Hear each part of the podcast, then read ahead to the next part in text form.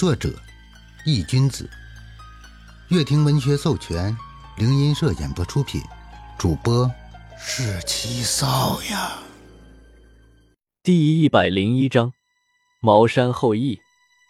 我不是算命的，我是正统茅山后裔。年轻人笑了笑，压低了声音。宋哲闻言，上下打量了那年轻人一眼，有些纳闷的道：“你这个年龄怎么也不像啊？”年龄不是唯一的看人标准，你说是吧？正说着，一碗热腾腾的清汤面上了桌桌，散发着阵阵诱人的香气。年轻人见面上来了，拿起筷子直接往嘴里塞了一大口。浑然不顾滚烫的汤汁，年轻人嘴里一边咀嚼着面，一边拿起筷子指了指宋哲，嘴里含糊不清的道：“就比如你，你年龄也比我大不了多少，就英年早逝，当上了鬼差。”此话一出，宋哲当场就愣住了，正想说什么，却被年轻人直接打断：“我嘴笨，不会说话，等我吃完。”咱俩找个地方好好唠唠。闻言，宋哲也没说什么，安静的坐在一边等着。年轻人吃的很快，用狼吞虎咽来形容也不为过。没有等太长时间，当那年轻人吃下最后一根面，喝下最后一口汤的时候，才终于放下了碗筷，脸上顿时露出了一抹舒服的表情。走吧。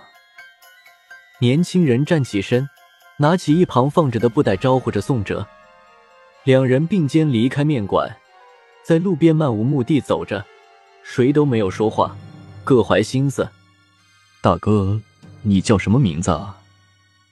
我叫小青。年轻人突然开口问道。宋哲。宋哲回答道。很有哲理的一个名字。萧青笑着夸奖道。不过。我还没见过能大白天出现的鬼差呢。你这是借尸还魂的法子吗？萧青又道。宋哲没有说话，只是冷冰冰的看着他。萧青也似乎是意识到了自己的口误，连忙说道：“抱歉，抱歉，我没有恶意，只是纯属的有些好奇。”宋哲没有理他，只是依旧沿着路边继续向前走着。一直走到一个公园的大树下的时候，宋哲才停下了脚步。你接近我有什么目的？说吧，这没多少人。宋哲靠着树干，直言不讳的对着一直跟着自己的萧青道：“其实他早就发现了眼前的这个萧青有些反常了。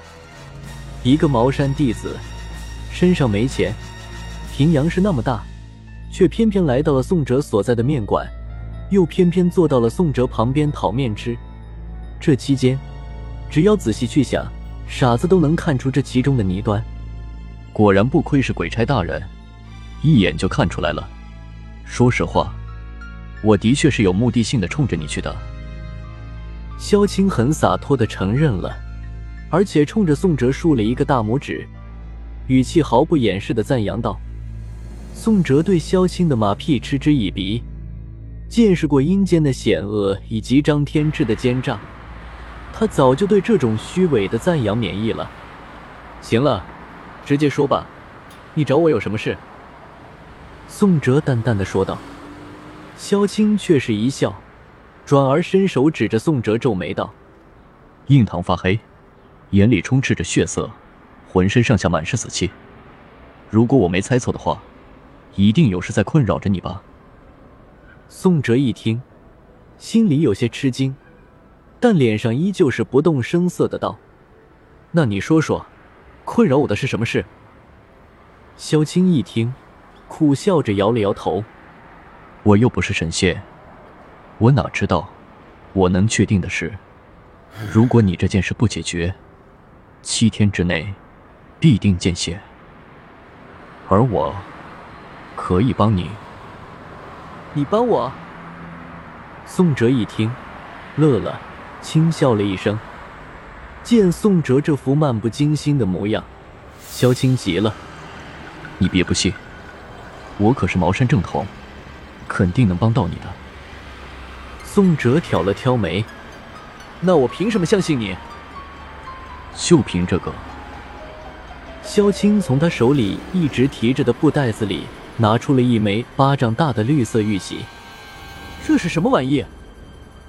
宋哲不解的看着他，这是天师印，我们茅山一脉的传承，只有内门弟子才能拥有。整个茅山持有天师印的人不超过十个。萧青解释着，眉宇间透露着掩饰不住的骄傲。我现在把它暂时交给你，作为换取你信任的筹码，够不够？宋哲挑了挑眉，诧异的看着眼前这个年轻人：“你把这么一个重要的东西给我，就不怕我直接跑路？”不怕，上面有我的印记。你敢私自拿走的话，整个茅山正道的人都会追杀你。”萧青说着。直接把天师印塞在了宋哲的手里。宋哲拿着这块玉玺，有些无语，又重新抛给了他。还你，用不着。无事献殷勤，非奸即盗。你不把帮我的代价说出来，我可不敢接。萧青接过天师印，舔了舔嘴唇。代价很简单，你只要帮我一个小忙就行了。什么忙？宋哲点了点头，问道：“这才像话，有筹码，有利益，才能好好的合作。刚才萧青一个劲的献殷勤，把宋哲都给整懵了。和我一起去抓一个鬼。”萧青笑着道：“就这么简单的一个事，宋哲当然不会就这么轻易相信。你一个堂堂茅山后裔，还用得着专门找我和你一起去抓鬼？你自己不行。”萧青闻言，嘴角扯出一抹苦笑：“是一只恶鬼。若是普通的鬼物，我就不会费这么大劲找你了。”宋哲一听也吓了一跳，恶鬼级别的鬼物，他开启恶鬼之躯都没把握打赢。宋哲想都没想，直接拒绝了，扭头就要走。萧青见状，连忙拉住他：“哎，大哥。”你就这么不近人情啊？宋哲纳闷的看向他，咱俩认识吗？我和你有什么人情味可言？说罢，宋哲将萧青拽住自己的手挣开，大步离去。萧青看着宋哲的背影，急得大喊道：“你身为一个鬼差，难道就这么坐视不理？就忍心看着那些无辜的生命被恶鬼一个一个的杀掉？”宋哲听着萧青在后面叫喊的话，释然的笑了笑，头也没回的回了一句：“省省吧你，道德绑架对我没用。”闻言，萧青咬了咬牙，像是下定决心了一般，一脸肉疼的在怀里摸索出了一块指甲盖大小的硬物，手里拿着这个硬物，他小跑到宋哲身旁，一把拉住了他。将那硬物给塞在了宋哲的手中，一块价值三千块钱的金块，再加上我帮你一个忙，成交不？宋哲低头看着那被萧青塞在手里的金块，沉默不语。萧青一看宋哲这个样子，心里有些忐忑，无奈的道：“我知道恶鬼不好对付，但能给出这个筹码，已经是我最大的能力了。”我不沾你的光，你也不吃我的亏。话未说完，只见宋哲突然抬起了头，冲着萧青露出了一个大大的笑容。成交！啊！萧青愣了下，我说，我同意了。看在你这么坚持的份上，这个忙我帮了。萧青见状，有些无可奈何，合着这是个爱财的主。本章已播讲完毕，感谢您的收听。